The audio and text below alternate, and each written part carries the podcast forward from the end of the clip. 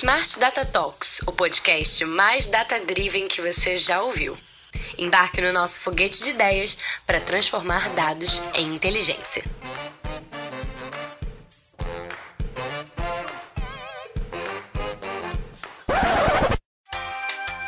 Olá, Smart Talkers! Nosso foguete de ideias está de férias este mês. E nada como uma reprise de um dos episódios mais ouvidos e adorados por vocês para que não fiquem com saudades. Principalmente esse, veja só, tem tudo a ver com o início de ano profissional e empresarial. Aproveita que já está aqui com a gente e segue e avalie esse podcast. E também, óbvio, compartilhe com quem você acha que precisa ouvir essas dicas. Dê o play e boa escuta!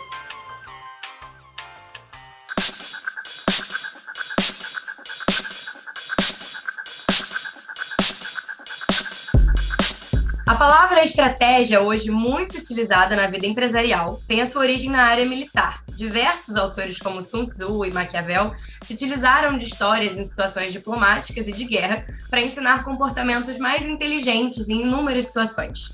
Em busca de estratégias inovadoras e complexas para a gestão de performance, muitos negócios se perdem nesse caminho, deixando de crescer em média 30%, segundo uma pesquisa da Executive Board. No grego antigo, a palavra estratégia significa a qualidade e a habilidade de um general. Mas hoje, como general, vamos entender empresas, organizações e até mesmo você que nos escuta e que também precisa pensar estrategicamente na hora de tomadas de decisão. Mas será que um gestor isolado, um general isolado, e trabalhando sozinho para cumprir metas tem uma boa performance? Será que você, na hora de definir um planejamento, sem dados, opiniões de colegas, sem uma visão mais holística, consegue fazer ainda assim um bom trabalho? Para responder essas e outras dúvidas de vocês, eu e Yasmin trouxe aqui duas convidadas com uma agenda tão cheia que eu sempre agradeço quando a gente começa a gravação e sofrio pensando que logo logo eu vou ter que liberar essas duas mulheres inspiradoras. A nossa primeira convidada de hoje é consultora e mentora em inovação e especialista em estratégia de negócios, marketing e transformação digital. Ela tem mais de 16 anos de experiência no mercado, é fera em metodologias ágeis e design thinking, arrumou tempo para se dedicar ao hobby de tocar piano no meio disso tudo e deixa todos nós boquiabertos em saber como é possível, o que ela come, o que ela faz, como isso dá certo. Ela lidera projetos como a consultoria Zero Gravity Thinking e a rede de conteúdos e podcast Ambidestra para fomento ao empreendedorismo, sem deixar de ser mãe do Pietro, praticante de yoga e tenista iniciante, o que ela não faz, não é mesmo? Ah, ela não faz uma coisa que eu também não faço, e aí eu até me identifico, eu também não sei cozinhar. Seja muito bem-vinda ao nosso foguete de 10, Lilian Cruz. Demais, obrigada, super prazer estar aqui. Muito bom, Lili. É um prazer para a gente te receber também. E a nossa segunda ilustríssima convidada, ela tem no currículo a gerência de áreas de projetos e planejamento da BR Malls, mais de 10 anos de experiência de mercado, adora uma praia como uma carioca legítima e é casada há 15 anos, ganhando o título de A Última Romântica. Ela hoje é diretora de performance global, planejamento estratégico e recursos humanos da Zux, e ainda consegue encaixar exercícios físicos no meio desse turbilhão de tarefas. Pode entrar. Bianca Pérez. Oi, Bianca. Oi, a... Obrigada pelo convite. Já aviso logo que é meu primeiro podcast, Yas. Então... Ah! É isso. Vou te dizer, é sempre difícil, porque quando os temas mudam, quando o enfoque muda, é sempre difícil, assim, porque você tem que pensar outras formas de falar de um assunto, no tentar não ser batido. Ai, já, muita gente já falou sobre isso, já escutei podcast sobre isso. Como é que eu posso fazer de uma forma que seja um pouco diferente? Como é que eu posso inovar também? Então, assim, até nisso a gente precisa pensar em estratégia.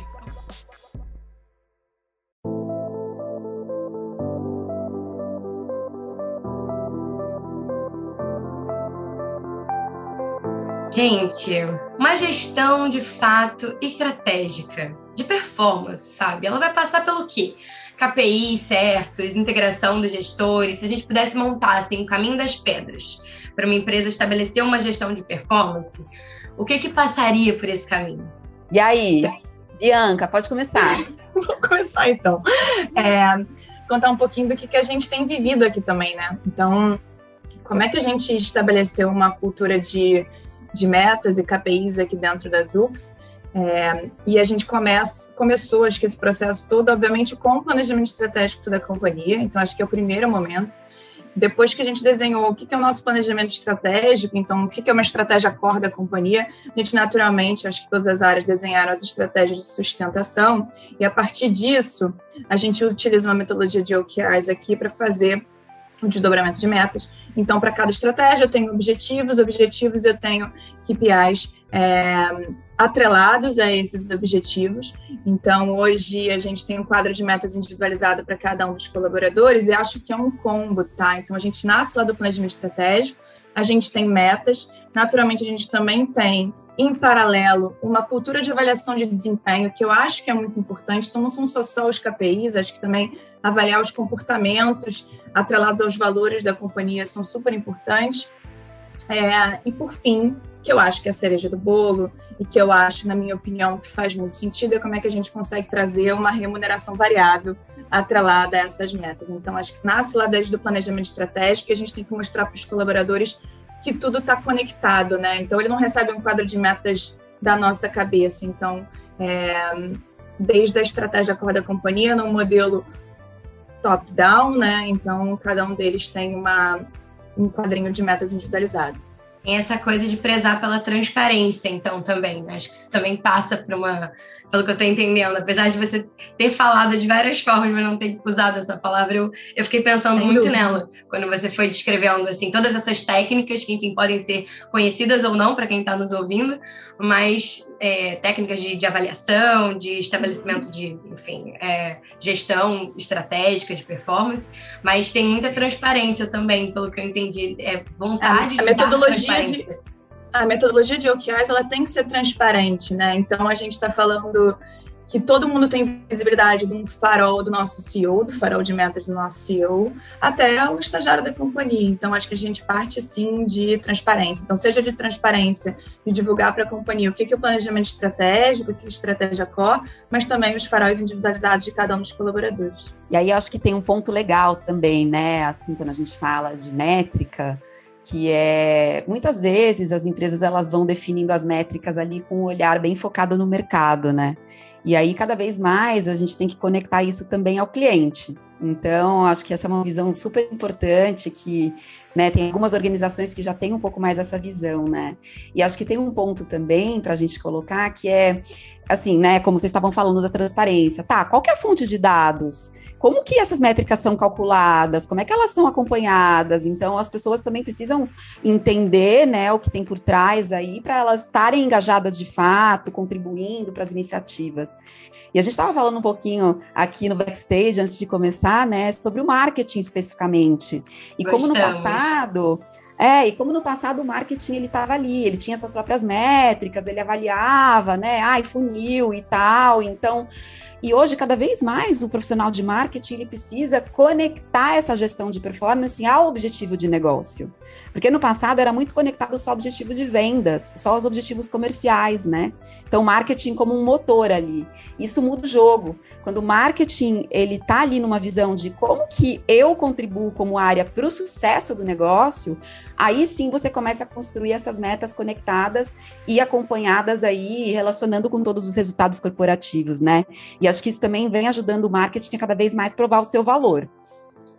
E Lilian, só complementando o que você está falando, eu acho que isso é aplicável para todas as áreas, inclusive das companhias, porque é fundamental o colaborador entender o papel dele na estratégia core, né?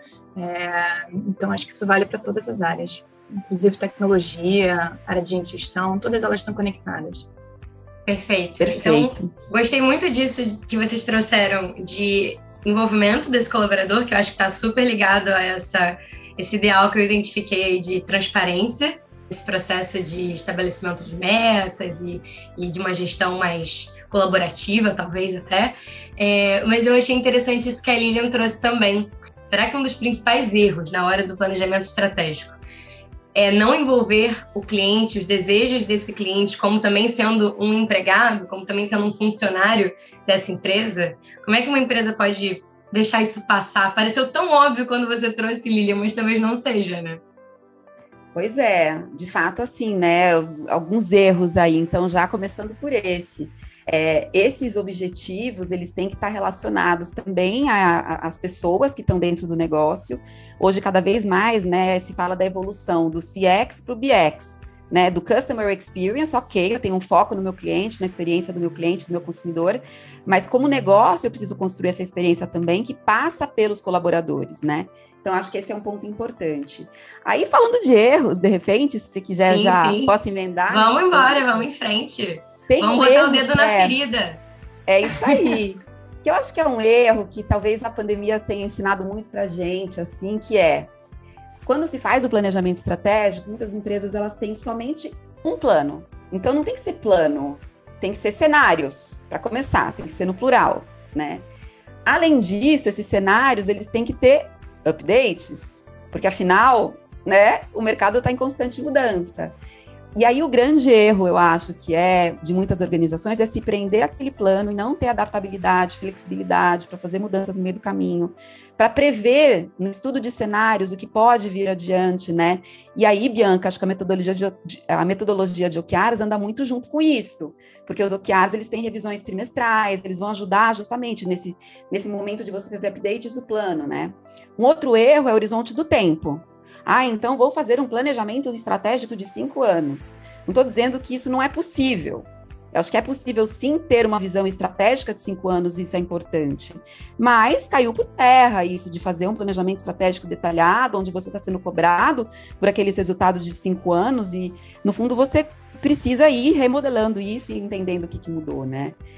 E aí eu acho que também tem uma questão que é, ah, na hora de fazer o planejamento estratégico, muitas pessoas vão super para o nível tático. E aí fica focando ali no nível tático, se esquece, né? Ou tem dificuldade em dar clareza sobre a estratégia em si.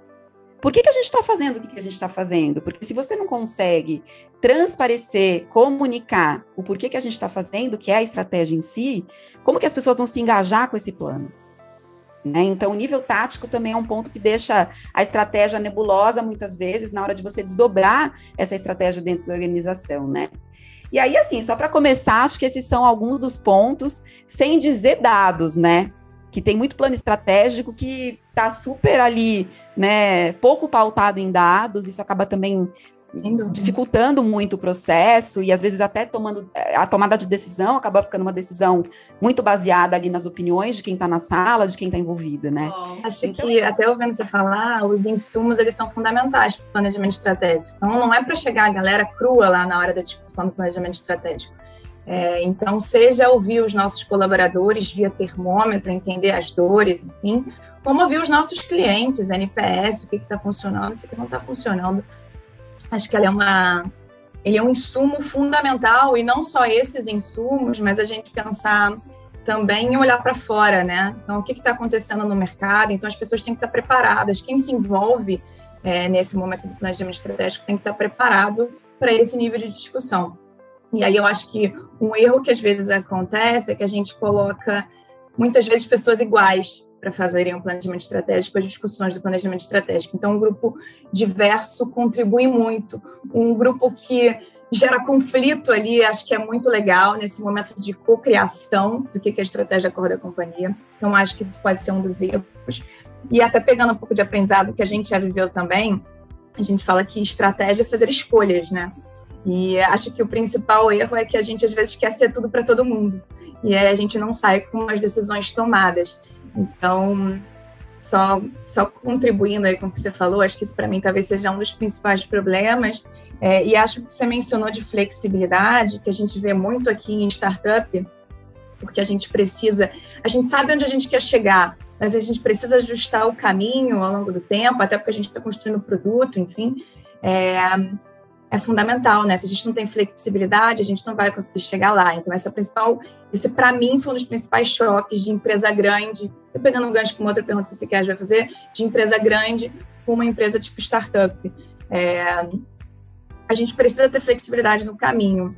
O que eu desenho no início do ano não necessariamente vai ser, em termos de KPIs, o que a gente vai querer no final. Então, por isso é importante da gente revisar as nossas metas. Então, a gente tem período de equivalência de metas aqui. É, isso é fundamental para a gente conseguir chegar no nosso objetivo. Bianca, você falou um ponto até que eu ia comentar que eu adoro, né? Que é o erro do, de ter muita iniciativa, de ter muito objetivo, de querer acomodar tudo dentro desse planejamento estratégico, né? E aí a regra do short and simple. E às vezes, né, a gente vai tirando, tirando, tirando, tirando, e aí esse processo, né, quase minimalista, é o que chega numa estratégia bem sharp, né? E aí eu adoro a frase de que estratégia é escolher o que não fazer. Eu sempre inicio qualquer processo de planejamento estratégico com essa frase, né? Então, essas escolhas são realmente difíceis, mas fazem parte. Super concordo com você. Eu senti muito, é, quase um desabafo, assim, na fala da Bianca, um tom de desabafo, assim, de... Não, eu acho que é um, é um período de construção mesmo. Acho que o primeiro, Sim. até olhando os UPS, né? O primeiro a gente teve talvez mais dificuldade de tomar algumas Sim. decisões, e nesse acho que até a maturidade do negócio, a maturidade dos profissionais que a gente tem, é, a gente conseguiu tomar umas decisões muito mais claras, porque é doído abrir mão de algumas coisas. Então, Exatamente. eu entendo a dificuldade. Então, mas sem dúvida, acho que fazer escolhas deixa a gente mais leve, assim. Eu percebo né? isso. A gente também acaba se cobrando muito. Acho que ainda mais quando você assume uma posição de gestão, né? Eu ainda não sei o que, que é isso, mas quando você assume uma posição realmente de gerir um negócio, de pensar é, como que você vai é, organizar todas as tarefas daqueles colaboradores para que elas é, vão caminhem para um, um, lugar comum, eu acho que isso deve ser uma super responsabilidade, sabe? Sentir isso deve dar essa vontade de abraçar é, mais coisas do que a gente consegue, ou querer se mostrar mais, talvez também por ser mulher, isso tem um peso também, de querer se provar para si, para os outros, enfim. É um pouco amedrontador muitas vezes, sabe? Eu, pelo menos, tenho essa perspectiva, claro que nunca passei por uma, por uma área de gestão, não tenho essa experiência toda aqui de vocês, nossas convidadas, mas queria saber se isso pesa para vocês também. Pensar que tem que abraçar esse, tudo isso, sabe? Carregar essa bigorna de responsabilidade e ao mesmo tempo se passa pela cabeça assim, caramba, eu tenho que me provar aqui porque eu sou a única mulher ou sou uma das poucas mulheres aqui. Ai, acho que com certeza pesa, né? É, a gente fala ali no Vida Extra muito sobre a síndrome da impostora, né? Agora, fenômeno da impostora. E, de fato, essa cobrança que existe, né, de querer fazer sempre mais, de sentir que, né, tem que estar se provando, tudo que você descreveu aí, As. Então, assim, é, é um fato. Mas, por outro lado, o que eu vejo muito também nas organizações é organizações que têm altíssimo engajamento, tá? E uma energia muito grande do time, uma vontade de fazer acontecer e tudo mais. E nisso, o próprio time se perde empilhando iniciativas. Ai, porque é muito legal, não vou deixar de fazer. Ai, olha que bacana isso aqui, essa oportunidade que apareceu, sabe? Então, é quase que assim, cada brainstorm surgem cinco projetos. Então, eu acho que Socorro, o, o papel do... Totalmente, entendeu? É um meme porque... pronto é o meme pronto. Então, assim, óbvio, tem lugares que tem pessoas que vão estar tá mais acomodadas e desengajadas, e aí, quanto menos, melhor. Só que o quanto menos melhor também é uma regra em equipes engajadas. E aí é justamente, né, você ter clareza quais são os objetivos estratégicos do negócio, da área, os meus objetivos como é, indivíduo aqui dentro dessa organização e ter todos esses, esses vetores apontando numa mesma direção. Porque daí você consegue, de fato, gerar atração naquela direção que você precisa e não ter uma série de iniciativas empilhadas, né? Então acho que o papel do líder é muito esse, né, Bianca? Não sei se você concorda, de guiar, de falar, tá, mas por que que a gente vai fazer isso? Como que a gente vai mensurar o resultado disso que a gente está fazendo? Como que isso se conecta àquele OKR do trimestre? Então acho que, né, isso ajuda muito nesse processo de escolher o que não fazer total. A gente fala muito aqui de foco, né? Como é que a gente consegue ter mais foco no próximo ciclo? Então, nesse ano, a gente usou uma metodologia bem legal que era baseada numa Winning Aspiration, que era uma aspiração para o ano. É, e aí, o que eu faço de reflexão com o time, com os outros gestores, é, isso está linkado à nossa Winning Aspiration? Isso vai fazer a gente chegar mais rápido nessa expressão do ano? Então, são algumas reflexões que a gente acaba tendo que fazer como gestor aqui dentro para direcionar e ajudar o time a ter foco, porque isso vai ser fundamental para a gente poder chegar no nosso objetivo do ano. Perfeito, gente. Em relação a se sentir, a se sentir, enfim, é, precisar se provar, e acho que você falou, cara, eu acho que é natural, a gente tem, acho que a gente tem aquilo de que o, o bom nunca é suficiente, eu sempre estou querendo fazer mais, a Lilian provavelmente, você também. É... Mas eu acho que ele é um processo. Eu me sinto muito aqui eu me sinto muito à vontade para ser eu. Não me sinto nem um pouco é, diminuída por ser mulher ou qualquer coisa do tipo. Pelo contrário, é, então acho que a gente aqui nas UX acho que a gente está num, num caminho aí para ter um, um público feminino relevante, especialmente na liderança. Pensando em implementação, o que é mais fundamental? Se a gente pensar é, até nas diferenças entre. Acho que a Bianca até adiantou também uma, uma coisa que ela percebeu quando ela migrou para a Zux, que tem né, um, esse drive todo, mas é uma empresa menor. Então, qual, qual é a diferença entre essas duas, entre, entre empresas grandes e empresas pequenas, ou, ou em crescimento, em desenvolvimento, na hora de pensar em implementação de uma gestão de desempenho? Para mim, o maior choque foi questão de flexibilidade. Assim, é, vivia um modelo muito estático. Então, era um mercado que crescia, sei lá, de 5% a 10% ao ano. É, a gente já tinha meio que um objetivo setado, um planejamento de cinco anos, que foi o que a Lilia mencionou. É, então, quando você fazia um processo de desdobramento de metas, por exemplo, de performance, aquilo era setado para o ano e podia acabar o mundo. E assim, a gente não ajustava o caminho. Acho que as estruturas também acabam sendo muito mais hierárquicas, e até quando eu tomei a decisão de vir para cá, eu até comentei isso com o Rafa, né? Acabam que algumas companhias ficam tipo transatlânticas. E no momento em que elas precisam mudar o rumo, elas têm muita dificuldade, porque o processo de tomada de decisão é muito lento. Então, é, essa diferença da gente poder se adaptar ao longo do tempo, para mim, é sem dúvida é, a principal entre uma startup e uma empresa maior e um pouco mais engessada e dura. Será que todos os gigantes se movem devagar necessariamente? Não Você necessariamente. acha, E Bianca, é, então, acho que não, né? É, o que eu ia dizer é assim, né? Eu já vivi também, eu vivo, na verdade, né, com a Tony Consultoria entre esses dois mundos é, das grandes corporações, né, e de startups, e também empresas que estão ali mais em scale-up, que é quando você começa a sentir a dor mesmo, já, então preciso acelerar, mas os processos não estão estabelecidos, então tem de tudo, né? Equilibrando os pratinhos. A selva corporativa é onde a selva. A e acho que a beleza é a gente conseguir, na verdade, emprestar conceitos de um modelo para o outro e vice-versa. Então, por exemplo, né, quando a gente fala de, de implementação estratégica dentro das grandes corporações, Aí você tem camadas que são importantes do tipo, ah, tem que ter compromissos, tem que ter clareza de recurso, tem que ter os riscos mapeados, mas tem que ter papéis e responsabilidades muito bem definidas. E as interdependências entre as áreas, porque você está falando de corporações muito maiores. Então, tem uma parte fundamental de alinhamento que é bem diferente numa grande de uma pequena, para começar. E aí eu acho que o, que o que a grande pode pegar emprestado na implementação do que acontece dentro de uma, não vou nem falar pequena, dentro de uma cultura diferente, é o nível de, delega, de delegação. E aí onde eu atuo muito, na verdade, que é justamente como que você coloca as pessoas a, a trabalharem em, em é, desculpa, como que você consegue colocar uma, uma grande organização dentro de um processo de transformação cultural para agilidade cultura ágil, né? E aí essa cultura ela tem a ver com o quê? Com autonomia, com autogestão. O gestor ele está ali, o líder ele está ali como um papel de nutrir aquele jardim, né? E o time que vai de fato propor as iniciativas para chegar nos resultados e tudo mais. Então eu acho que emprestar esse conceito do ágil, da gestão ágil, né?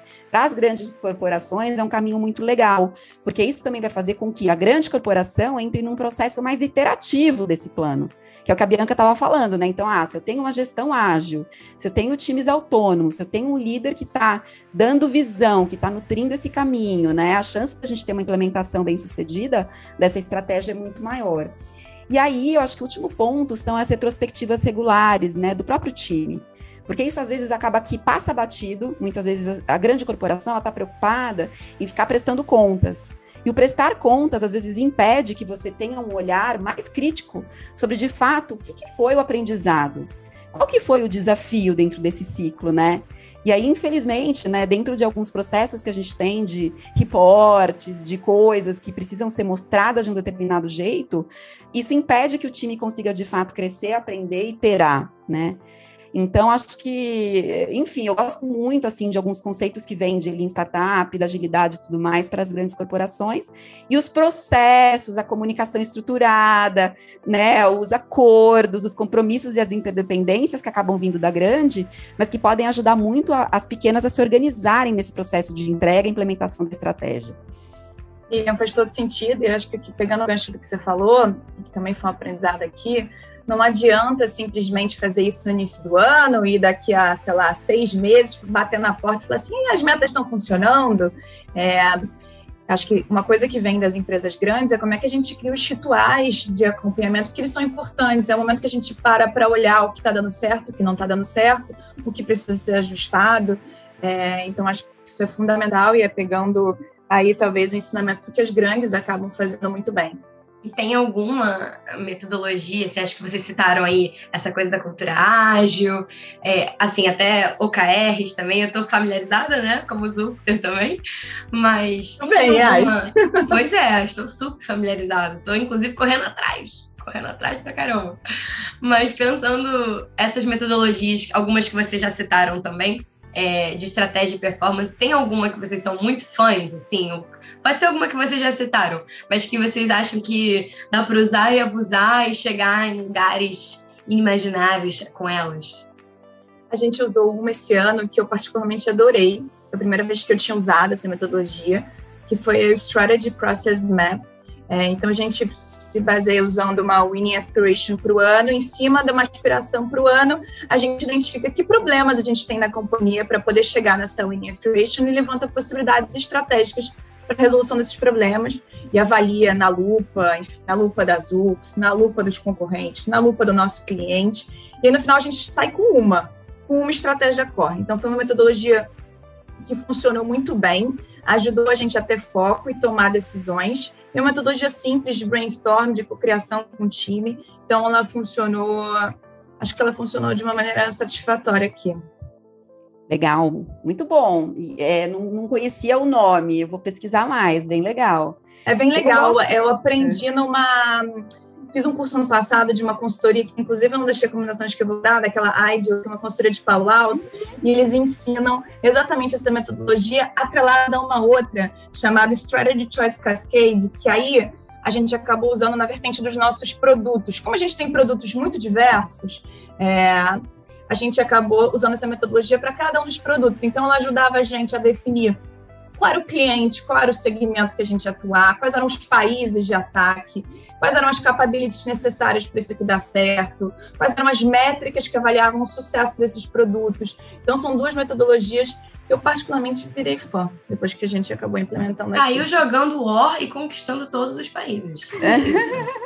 É isso. Eu ia trazer uma que eu adoro, e assim, é um framework que, quando eu falar, vocês vão falar, gente, mas isso é tão óbvio mas muitas organizações acabam não pensando desse jeito. E aí você tem um framework que ajuda, porque você começa a pensar e você começa a se comportar de acordo com aquele, com aquele pensamento. E o pensamento tem a ver, a gente chama de core, growth e explore. Traduzido, às vezes, por 70, 20, 10. Né? Isso para as grandes corporações é uma coisa muito importante por quê, né? O que é o 70, 20, 10? Pode ser do ponto de vista de faturamento. Eu tenho lá um 70, 20, 10, mas eu preciso continuar nutrindo o 20 para ele ser mais relevante. Então, eu tenho uma virada de portfólio que eu preciso fazer e na estratégia eu preciso ser consistente com essa virada. O 70, 20, 10 pode ter a ver com verba. Porque muitas vezes o que acaba acontecendo? Ah, você vai lá e aposta 95% no que é a vaca leiteira do negócio e você não dá oportunidade para iniciativas que são apostas, né? E o 10% é às vezes um, capital de risco. Você fala, bom, vou colocar aqui um, uma iniciativa que não é de curto prazo, muitas vezes, está no meu horizonte de exploração, eu preciso é, entender como que se comporta, para depois eu escalar essa iniciativa, eventualmente ela pode fazer parte do meu 70, do meu core no futuro. Então, esse pensamento, né, ele tem que guiar, primeiro, a estratégia corporativa, do ponto de vista de, tá bom, onde que estão as nossas grandes apostas, no 70, no 20. E o 10 ajuda a, a, a empresa a ter justamente essa sustentabilidade futura. Porque você imagina, se você fica ali só curto prazista, fazendo plano do que é o crescimento imediato e tudo mais, você pode ser engolido por uma grande transformação do mercado. Então, o 10, ele te ajuda muito a ter essa visão um pouco mais de longo prazo, de que tipo de tendências estão acontecendo, esse é o momento onde entra todo o pipeline de inovação do negócio. Então, é, eu que trabalho muito com empresas que são mais legadas, assim, né, que são tradicionais, que são grandes corporações, gosto muito de colocar esse tipo de pensamento no planejamento estratégico e das áreas especificamente também.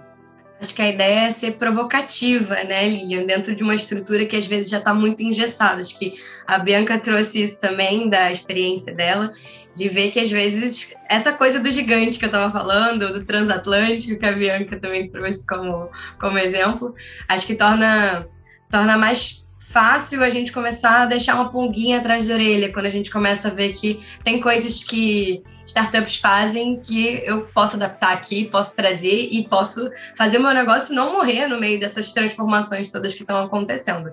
Isso é fundamental. Inclusive, vou puxar a sardinha aqui pro lado da Lilian, que trabalha muito com design thinking, e queria saber, inclusive como professora do método, não é pouca coisa não. Eu queria saber se tem algum exemplo de usabilidade desse método, é, enfim, alguma aplicação ao longo da sua carreira que te chamou mais atenção, se quiser trazer algum exemplo, mais para a gente estressar aí essas opções aí todas. Já falamos de brainstorm, falamos de algumas que eu vou ter que colocar no link da descrição do episódio para as pessoas procurarem depois, porque não é fácil de entender às Opa. vezes por áudio. Mas fale aí, Lilian. É isso aí. Bom, eu acho assim, primeiro que eu enxergo o design thinking como uma nova forma de trabalhar. É uma linguagem. Então, tem muitas pessoas que atribuem o design thinking, ah, é aquele workshop de um design sprint, sabe? Ah, eu vou fazer um design thinking para fazer um brainstorming. Só que, de novo, o design thinking ele tem os seus princípios. E os princípios, eles vão resultar numa nova forma de trabalhar. Né? E esses princípios de design thinking quais são? Então a gente fala de empatia, a gente fala de colaboração e a gente fala de experimentação. E isso você não faz em dois dias. Isso você tem que fazer o ano inteiro, né?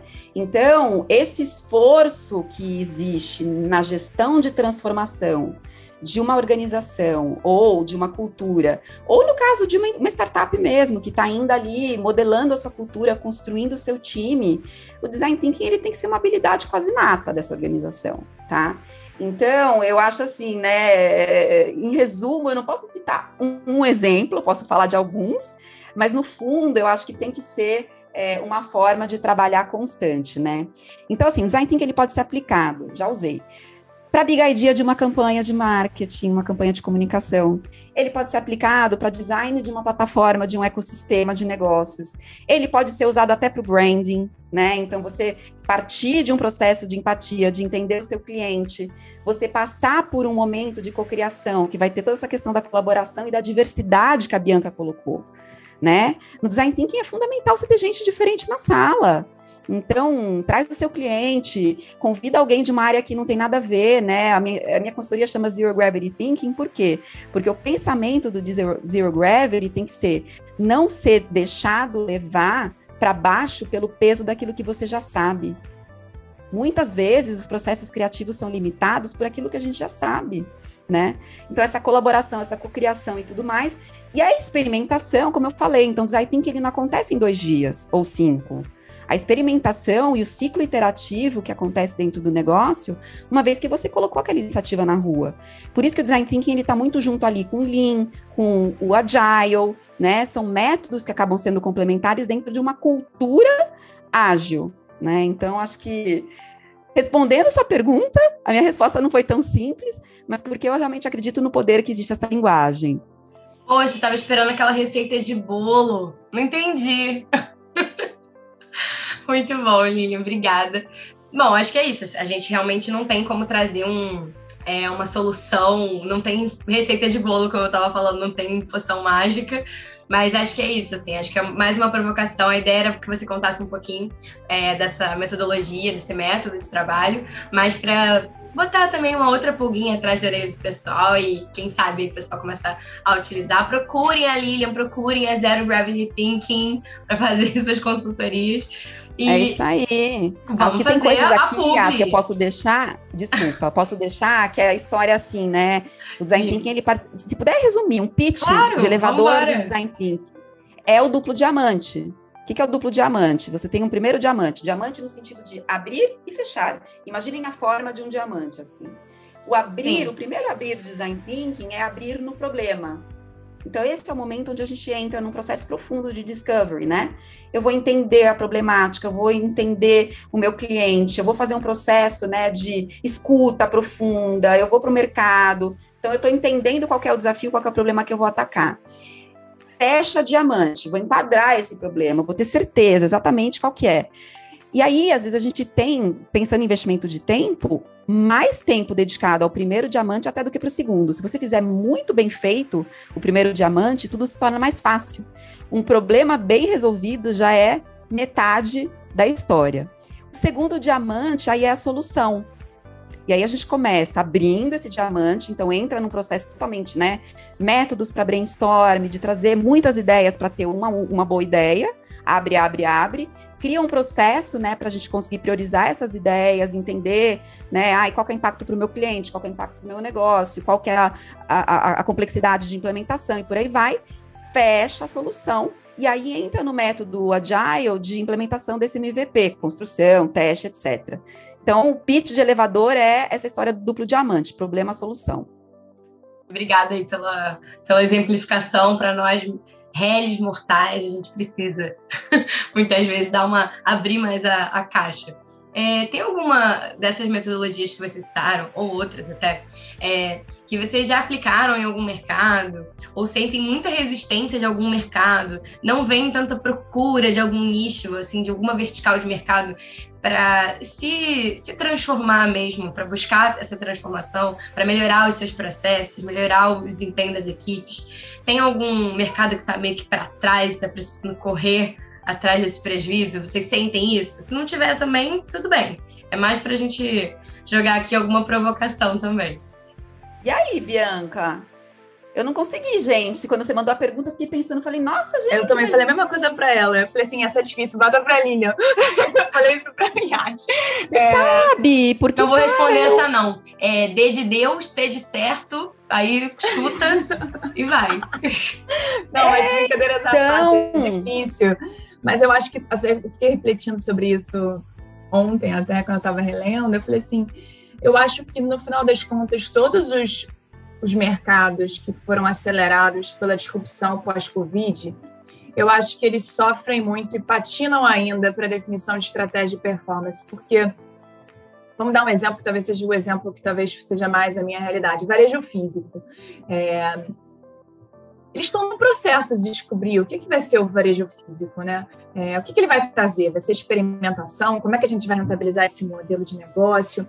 Então, como eles estão nesse processo de transformação e de descobrir o que, que vai ser o objetivo do varejo físico, é, naturalmente o processo acho que é mais doloroso do planejamento estratégico e da identificação de performance, até porque esses mercados talvez sejam um pouco mais tradicionais.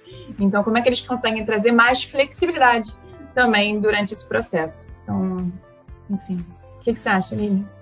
Ah, eu acho também, gente. Eu vou falar que, assim, de fato, é, a, a, busca por, por métodos aumentou muito, né? Então, acho que muitas empresas acordaram para o fato de que, como eu falei, nossa, eu estava fazendo uma gestão totalmente focada no 90. 90 e o 10 era tipo, não existia. Ou era 95,5, sabe? Então, eu acho que, que é... enfim, long story short, eu, eu não vejo que não é aplicável. Eu vejo que Obviamente, algumas têm mais dificuldade, até porque tem um legado que mais carrega essa organização enfim. numa forma de pensar, numa forma de planejar que talvez não faça mais sentido. Mas é aplicável. Sim, perfeita. Inclusive, trazendo essa questão que vocês, é, que acho que a Bianca levantou, dessa disrupção toda, dessas dessa necessidade de transformação digital, eu acredito que a gente já está num ponto de não retorno, assim. Eu acho que se a pessoa tiver, se a empresa tiver com muito medo de olhar para frente, se ela olhar para trás, ela vai cair do, no precipício, porque só dá para ir para frente, né? Acho que falar que uma empresa digital, desculpa, falar que uma empresa digital no futuro vai ser uma redundância. Porque digital é tipo como se fosse português, entendeu? É, vai Sim. passar a existir. E, e você dizer, ah, então é uma empresa digital, vai ser tipo falar que é uma empresa empresa. Sabe? Empresa empresa. É uma redundância. É um negócio. É premissa, negócio. né? Não é mais diferencial, é uma premissa para o negócio. Exato. Inclusive, um recente estudo da consultoria americana site, focado no último índice da Standard Poor's, que é um dos mais respeitados índices de classificação de risco, defende que mais de 70% das empresas do ranking vão perder posições se elas não apostarem em uma transformação digital genuína. Elas vão ficar para trás como negócio. E a gente sabe que muitas empresas não estão prontas para isso, não estão buscando isso, não sabem nem por onde começar. E acho que também muito de toda essa ideia da conversa aqui, desse bate-papo, partiu muito dessa dúvida também. Então, queria saber de vocês: ainda dá tempo de dar start na transformação digital? Ah, eu acho que sempre dá tempo, gente. É, acho que. Otimista. Tem que. Não, acho que dá tempo. Acho que tem uns, umas, enfim, ferramentas que aceleram, empresas que aceleram o processo de transformação digital mas eu acho que ele parte muito de mindset, né? De cultura. E aí eu acho que é um processo que dói mais, porque as pessoas elas têm que ser mais voltadas para o cliente, elas têm que ter um mindset de experimentação, as companhias elas têm que ser abertas para o erro. É, é, elas têm que lidar bem com as pessoas errarem, os colaboradores errarem, porque eles têm uma cultura total de experimentar. Se o negócio vai dar certo, ele pode dar certo, ele pode dar errado. É, e sem dúvida que é uma coisa que a Zux naturalmente, já fazendo merchan da Zux aqui, que a Zux naturalmente pode ajudar, é como é que as companhias podem entender melhor o cliente dela via dados, né? Acho que dados, sem dúvida, é o futuro é, e vai ser um processo, uma parte fundamental desse processo de transformação digital das empresas. Maravilhoso. E eu, eu sempre falo, né? Ai, qual que é o primeiro passo para esse processo? É o PPT, Aí tu, ah, mas PPT é o PowerPoint, né? É o colocar no papel. Qual que é essa história de PPT? Pessoas, processos e tecnologia, né? Então, a gente entender, e aí a Bianca já trouxe um ponto fundamental, que é assim, comece pelas pessoas, né? Porque você vai ter o primeiro impacto que vai ser a mudança cultural. Não existe transformação digital sem transformação cultural, né? Então eu sempre digo, ah, o, o hardware mudou, e o software, que é o sistema operacional da empresa, que são as pessoas, vai mudar também, né? E aí eu acho que também um, um, uma questão que é como dar o start é tentar responder a pergunta do por que precisamos dessa transformação digital. Tem que articular essa ambição, tem que definir ali com, com a liderança né, os porquês dessa transformação. E aí, partindo para a questão das pessoas, entender, tá, quais são as habilidades que existem hoje dentro da empresa, quais são as competências que eu posso trabalhar, como que é a liderança? Ela é uma liderança que está habilitada digitalmente, né? Então, como que a gente torna? Tem muito upskilling aqui que acaba acontecendo, obviamente, porque as pessoas, elas. Eu não sei se vocês sabem, mas hoje em dia as empresas têm cinco gerações convivendo ao mesmo tempo. Sabe o que, que é isso? Então, assim, é um Meu super Deus, desafio. É quase um Natal todo dia, só que no seu trabalho. É tipo uma torre de Babel, porque cada um fala uma língua diferente. É um então, choque, como, é um choque. Como é trazer isso. uma linguagem comum para essas cinco gerações, né? E aí, acho que um ponto legal é assim, qual que é o meu quick win da transformação digital? Você precisa ter uma iniciativa que é mensurável, que é impactante para você começar. Porque muitas vezes você olha para aquele mapa e você fala, meu Deus, por onde que eu começo? Né? E aí tem gente que já fica desanimado e fala, não vamos nem começar. Ou que vai, começa e no meio do caminho desiste. Por isso que tem tantas iniciativas de transformação digital que falham, né? Então, acho que assim, é, é esse PPT tem a ver com tá, pessoas, processos, faz o um mapeamento da experiência do seu cliente, traga dados, olha para esse, esses dados, entenda, né? A gente tem uma visão única desse cliente aqui dentro? Dados, de novo, às vezes os dados estão espalhados e não tem uma visão única do cliente dentro da organização. Isso é transformação digital. É você entender como que você trabalha a integração desses dados, a visão única do cliente dentro do seu negócio.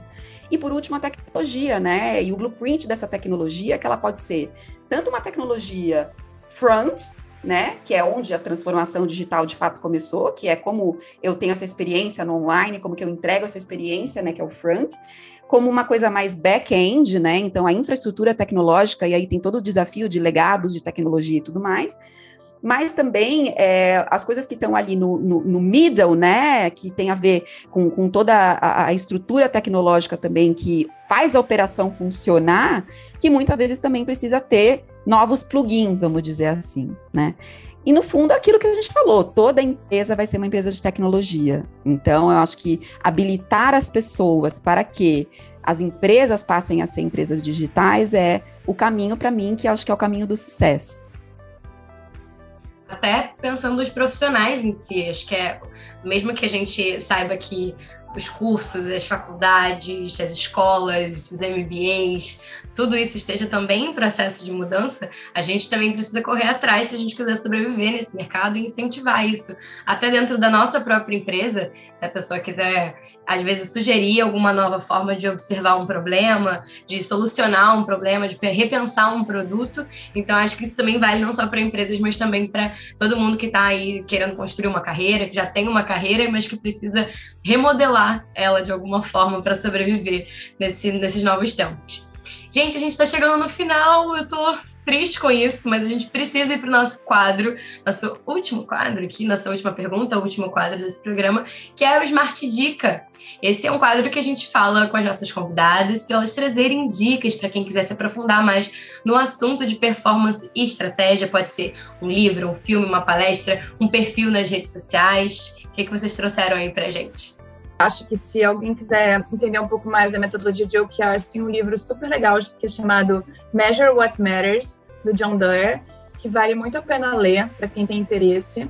É, com relação ao planejamento estratégico, é, eu acabei trazendo a dica do Ideal, que foi essa consultoria de Palo Alto que eu acabei falando. Eles têm vários, eles têm os cursos pagos, mas eles têm vários materiais e artigos legais, inclusive sobre design thinking, que foi o que a Lilian acabou comentando. Então, vale a pena explorar. Falando de transformação digital, é, para empresas que estão vivendo isso hoje, tem um curso da Startse é, chamado XBA, que é um curso curto, mas vale a pena. É, ele acaba trazendo um horizonte bem legal de, de profissionais do mercado, é, especialmente de startup, e eu acho que ele ajuda principalmente, não tem uma receita de bolo, mas ele ajuda bastante você abrir a cabeça e pensar diferente. Então, são as três dicas. E as três dicas eu assino porque eu fiz as três, então acho que vale a pena. Aquela, eu comprovo, selo Bianca de qualidade. Comprovo, selo Bianca. É isso aí, muito bom, Bianca. Não conhecia esse curso, vou me informar. Falando em curso, então, vou começar aqui com um que eu faço parte aí, junto com a minha sócia, no Ambidestra, que é o curso Digital On Board da HSM. Esse é um curso que já está, acho que está na quinta edição, é para formação de conselheiros digitais. Então, quando a gente fala daquela história de upskilling, né? É justamente é, pessoas que estão nessa posição ou que querem fazer parte de conselhos, né? É, a, a aprenderem a linguagem digital, né? E aí não é a linguagem digital do que é é, CPM, essas coisas, né? Curso de aquele curso, aqueles cursos de informática quando os computadores estavam começando e todo mundo fazia desesperadamente. Tá longe Exato. disso, né, Lili? É, então é um curso realmente bacana, e inclusive a dica de leitura que eu trago tá aqui, ó, é o livro de um dos professores, se chama Jornada da Transformação Digital, não dá para ver aqui, mas o livro se chama A Jornada da Transformação Digital, do Luiz Lobão e Carlos Zilli, que também está no curso. É um, é, um, é um guia muito bacana, assim, que tem um passo a passo, inclusive um mapa muito legal. Então, para quem está, assim, precisando entender um pouco mais, é, ele traz também alguns cases práticos, é, é, é um bom livro. E aí eu gosto muito do Adam Grant. Eu acho que é, ele é um autor que ele fala muito sobre a questão do pensamento, do comportamento, né? Tem o Originais, que é maravilhoso, mas tem também o Pense de Novo, que é um livro que fala sobre questionar as nossas opiniões, repensar, e que é tudo aquilo que a gente precisa na hora de fazer um planejamento estratégico. E ele fala a seguinte frase, que eu adoro: Se conhecimento é poder, saber o que você não sabe é sabedoria. Né? Então, esse é o pensamento que ele tem ali no livro, que até eu faço um paralelo aqui com tal efeito Dunning-Kruger, não sei se alguém conhece, se não vale a pena pesquisar, que é justamente esse efeito né, das pessoas que têm uma habilidade e elas não fazem tão bem o que elas fazem porque elas acham que elas sabem muito bem. E aquela pessoa que subestima, às vezes, o, o, a capacidade dela é aquela que vai performar muito bem. Então, é, é, é esse efeito da Kruger que a gente está falando. E, por último, vou falar da Rita McGrath, que é uma super estrategista, ela tem inúmeros livros, é uma pessoa bem bacana, realmente, na sua obra. E aí, o livro é uma flexão estratégica. Tá? Então, esse livro ele existe em português, é bem legal. E ele traz ali algumas ferramentas, alguns pensamentos sobre como antecipar mudanças dentro do negócio. Então, eu, eu tenho assim, as amigas falam que eu escapei de ser nerd. É... Teria mais uma lista enorme de dicas aqui, mas acho que essas aqui, com a da Bianca também, começa já a colocar todo mundo no mundo nerd com a gente, né, Bianca? Amei, Lilian, já até anotei. Vou ver também. Muito bom. Acho que já tá, a enciclopédia tá dada.